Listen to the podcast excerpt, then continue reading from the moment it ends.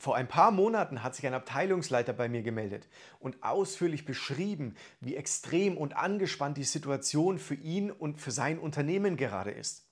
Dass er in der Woche 50, 60 Stunden arbeitet, sehr viel Verantwortung zu tragen hat und das Ganze sich aber am Ende des Monats nicht wirklich auf dem Lohnzettel bemerkbar macht.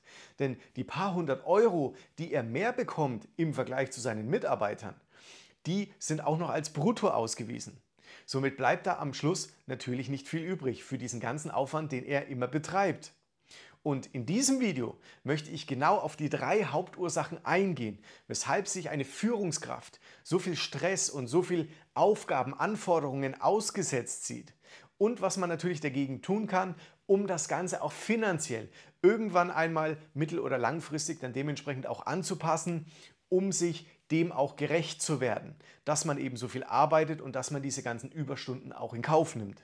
Die erste Ursache, die mir der Abteilungsleiter nannte, war die Verantwortung. Er war der Meinung, dass die Verantwortung, die eine Führungskraft eben zu tragen hat, viel zu viel sei und für den Bereich, den man zu leiten hat, auch viel zu schwer auf den Schultern lastet. Dabei ist es aber genau die Verantwortung, die eine Führungskraft hat, eben auch damit verbunden, einen hohen Arbeitsaufwand zu betreiben. Und das natürlich wieder verbunden mit einem großen Zeitfaktor. Denn es geht ja nicht nur um das operative Geschäft oder um die operativen Aufgaben, sondern natürlich auch um das Unternehmerische, um mittel- oder langfristige Ziele dementsprechend zu verfolgen, um diese Ziele dann auch irgendwann mal erreichen zu können. Und dafür ist eine Führungskraft natürlich auch mitverantwortlich. Des Weiteren ist es so, dass man natürlich langfristige Strategien entwickeln muss. Und das kennt ja jeder selber, macht man nicht nur aus dem Tagesgeschäft heraus oder mal so nebenbei zwischen Mittagspause und Kaffeepause, sondern das Ganze muss man natürlich schon separat halten. Man muss dazu sich extra Zeit nehmen, man muss dazu zusätzlichen Arbeitsaufwand betreiben, um diese langfristigen Strategien natürlich auch zu entwickeln und auch zu wissen, wie man die dann im Anschluss natürlich umsetzen kann. Des Weiteren ist es auch so, dass eine Führungskraft natürlich strategische Entscheidungen treffen muss. Aber das geht ja auch nicht einfach so von jetzt auf gleich, sondern dazu bedarf es natürlich einer Analyse. Man muss gewisse Dinge, Themen, Märkte analysieren, damit ich überhaupt weiß, welche strategischen Entscheidungen kann ich denn treffen? Wie kann ich denn vorgehen? Und wie sollte meine Entscheidung im optimalen Fall denn ausfallen, dass ich jetzt nicht negativ meinen Mitarbeitern gegenüber handle oder meinem Team oder sogar meinem Unternehmen, dass ich ja als Führungskraft eben diene sozusagen. Und des Weiteren ist es natürlich so, wenn wir diesen Punkt schon haben, mit strategischen Entscheidungen treffen, dass es natürlich auch um die finanzielle Gesundheit des Unternehmens geht. Und dabei ist eine Führungskraft natürlich auch dafür zuständig, diese ganzen finanziellen Aspekte immer im Blick zu haben, immer mit zu überwachen und dementsprechend da auch zu optimieren, zu strukturieren und das Ganze natürlich nicht nur im Tagesgeschäft einfach mal so nebenher zu machen, sondern auch dazu bedarf es einen extra Zeitaufwand, einen extra Arbeitsaufwand. Und das macht natürlich diesen ganzen Bereich mit der Verantwortung natürlich schon um eine gewisse Sache extremer, denn wenn man so viel Zeit und Arbeit investieren muss, habe ich da von Haus auf natürlich schon eine gewisse Stundenanzahl in der Woche, die ich zusätzlich zu dem operativen Geschäft, zu dem operativen Ablauf im Endeffekt noch zusätzlich mit einplanen muss und vor allem dann auch umsetzen sollte. Die zweite Ursache, die mir der Abteilungsleiter damals nannte, war das Management und die Koordination. Und damit hat er vollkommen recht, denn wenn wir über das operative Geschäft reden, über die operativen Aufgaben, müssen wir da natürlich nicht nur viel Zeit investieren, sondern der Arbeitsaufwand ist natürlich da schon im Tagesgeschäft sehr extrem. Und die Aufgaben an sich, die weißt du genauso wie ich. Da geht es einmal um die Mitarbeiter natürlich. Denn Mitarbeiter möchten ja auch organisiert werden. Sie wollen wissen, was sie zu tun und zu lassen haben. Mitarbeiter wollen nicht nur kontrolliert werden, sondern auch unterstützt und gefördert werden. Das heißt, der nächste Schritt wäre dann natürlich, die Ziele der Mitarbeiter mit zu verfolgen und dementsprechend auch die Unterstützung anzubieten, dass der Mitarbeiter seine Ziele eben erreichen kann. Egal, ob das dann kurzfristig, mittelfristig oder langfristig sogar ist. Auf der anderen Seite gilt es aber auch um die Motivation der Mitarbeiter natürlich hochzuhalten. Dafür ist eine Führungskraft natürlich auch mitverantwortlich.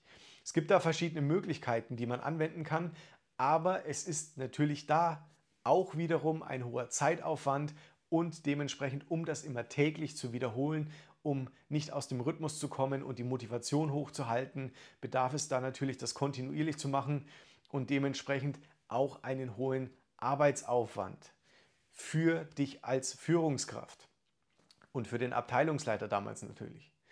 Genauso ist es aber auch, Konflikte zu lösen. Das heißt, wenn Konflikte bei Mitarbeitern entstehen, egal in welchem Bezug oder im Team natürlich, wenn Konflikte zu lösen sind, ist auch da die Führungskraft mitverantwortlich und sollte natürlich da dementsprechend eingreifen können, diese lösen können. Aber wir brauchen nicht lange drum herum reden. Auch da bedarf es einen sehr hohen Zeitfaktor und natürlich Arbeitsaufwand, je nachdem, wie extrem oder stark auch dieser Konflikt schon ist. Auf der anderen Seite geht es dann natürlich auch um spezifische Projekte, die einen zusätzlichen Aufwand haben oder die im Endeffekt auch durch einen zusätzlichen Aufwand eben abgearbeitet werden müssen, was wiederum mehr Zeit und einen höheren Arbeitsaufwand bedeuten. Auf der anderen Seite natürlich auch kritische Deadlines. Das heißt, wenn Projekte zu einem gewissen Zeitpunkt fertiggestellt werden sollen, dann sollte das natürlich auch so passieren, dass die Deadlines alle eingehalten werden und wenn sich dann das ein oder andere Projekt natürlich schon ein bisschen nach hinten herausgeschoben hat und verzögert hat, ist es natürlich wichtig, dann auch vor allem die kritischen Deadlines einhalten zu können. Und dafür muss eine Führungskraft natürlich auch dann dementsprechend da sein, das koordinieren können und dafür sorgen können, dass natürlich die Projekte und Aufgaben dementsprechend auch zeitnah dann abgeschlossen werden. Was das Ganze noch ein bisschen abrundet natürlich, ist dann eben auch, dass man nicht nur eigene Meetings halten muss oder halten sollte, wie auch der Abteilungsleiter mir angedeutet hat, dass er eben da viel Vorbereitung braucht, dass er eben das Meeting halten muss, dass man eben regelmäßig die Meetings halten sollte, dass man da natürlich auch kontinuierlich immer diese Meetings strukturieren sollte, die Abläufe ähm, strukturieren sollte, um eben auch den Mitarbeitern das Gefühl zu geben, dass man wirklich up-to-date ist und dass auch der Informationsfluss natürlich aufrecht gehalten wird. Aber auf der anderen Seite war das ja jetzt einmal der Blick auf die eigenen Mitarbeiter, auf das eigene Team. Aber natürlich gilt es auch als Führungskraft, die unternehmerischen, die unternehmensinternen Meetings natürlich wahrzunehmen.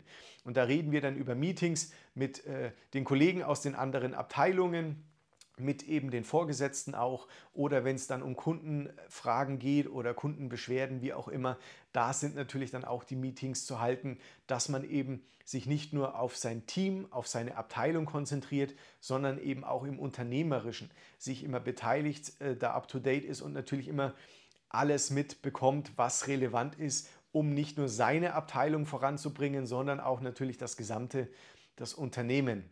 Und das sind nur mal eine Handvoll Faktoren, die ich jetzt genannt habe, die, wie gesagt, nicht nur zeitlich sehr immens sind oder sehr intensiv sind, sondern natürlich auch den Arbeitsaufwand für eine Führungskraft extrem nach oben leveln.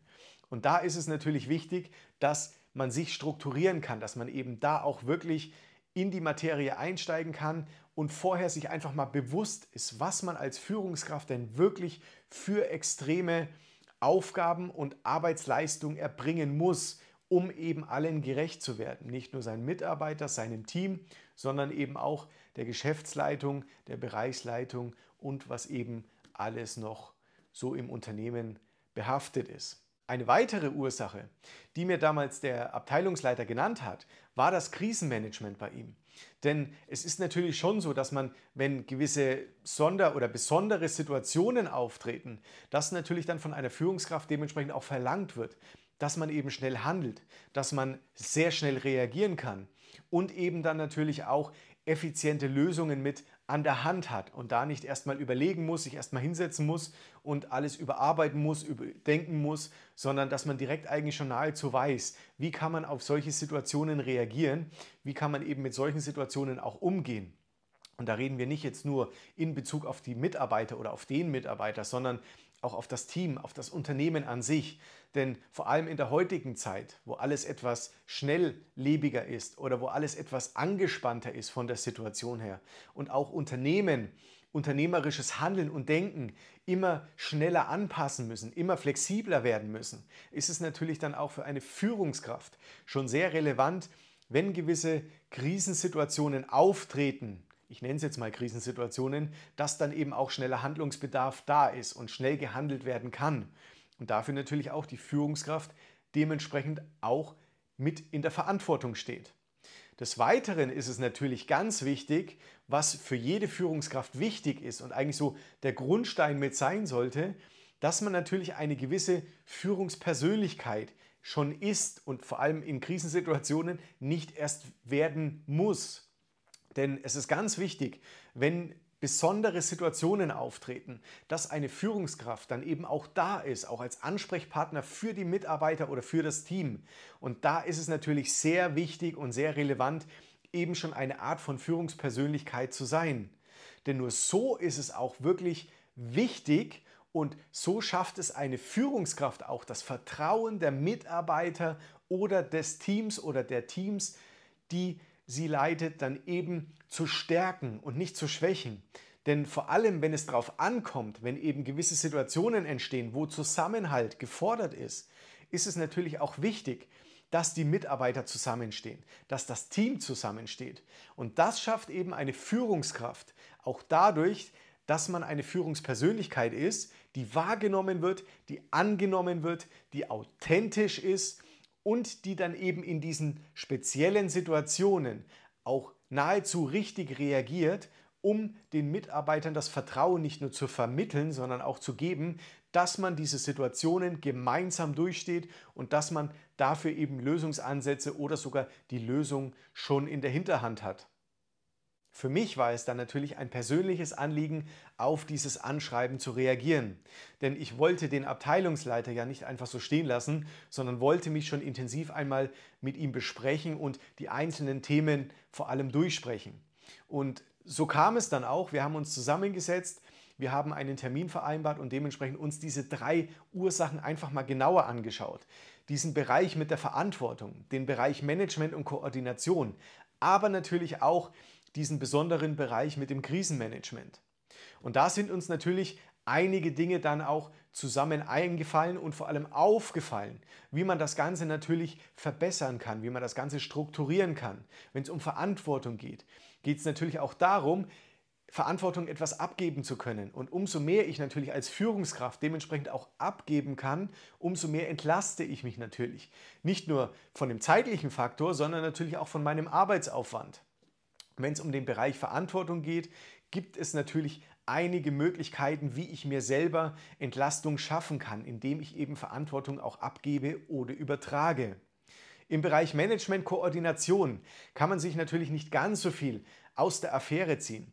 Aber auch da gibt es Möglichkeiten, die ich dann mit dem Abteilungsleiter besprochen habe, die er optimiert hat und somit im Tagesgeschäft dann auch wirklich nochmal ein paar Stellschrauben gefunden hat, die er nachstellen konnte, um dann natürlich das operative Geschäft besser voranzubringen und sich natürlich auch hier nicht nur zeitlich zu entlasten, sondern dementsprechend auch den Arbeitsaufwand zu reduzieren.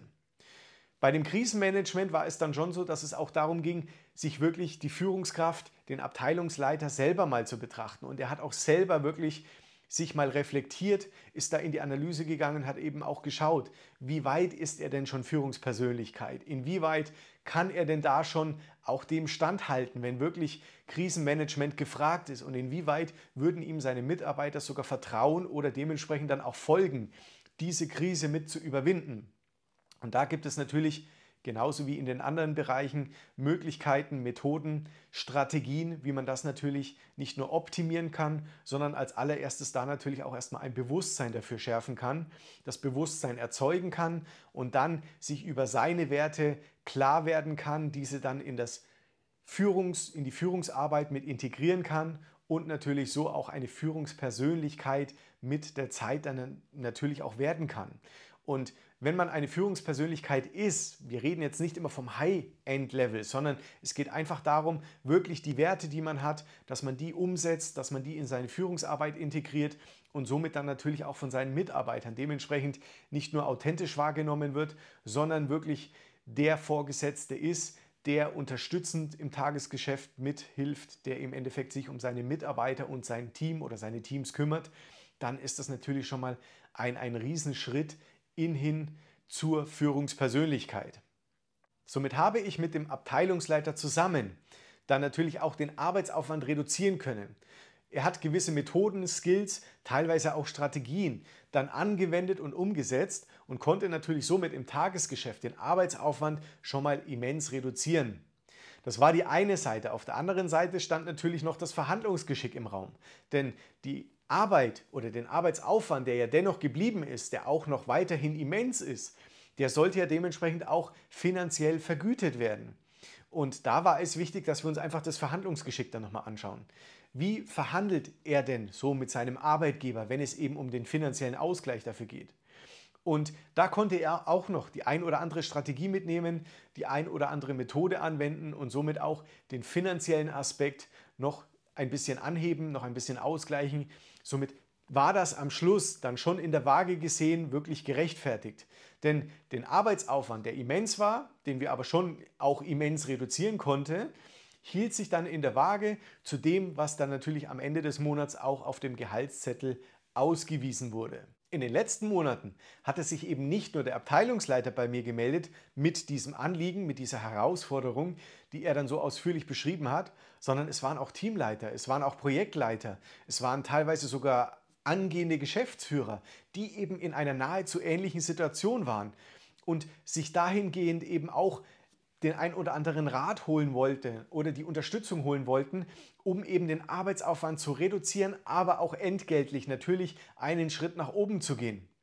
Und wenn jetzt auch du deinen Arbeitsaufwand reduzieren möchtest, wenn du gerade 50, 60, 70 Stunden arbeitest und das alles entkräften möchtest, um natürlich auch voranzukommen, um effektiv, produktiv zu arbeiten und natürlich auf der anderen Seite dann auch dein Verhandlungsgeschick optimieren möchtest, um dich entgeltlich natürlich auch auf das nächste Level zu begeben, dann schreib mir gerne eine Nachricht auf LinkedIn oder bewerbe dich jetzt für ein kostenloses Beratungsgespräch unter andreasdummert.de.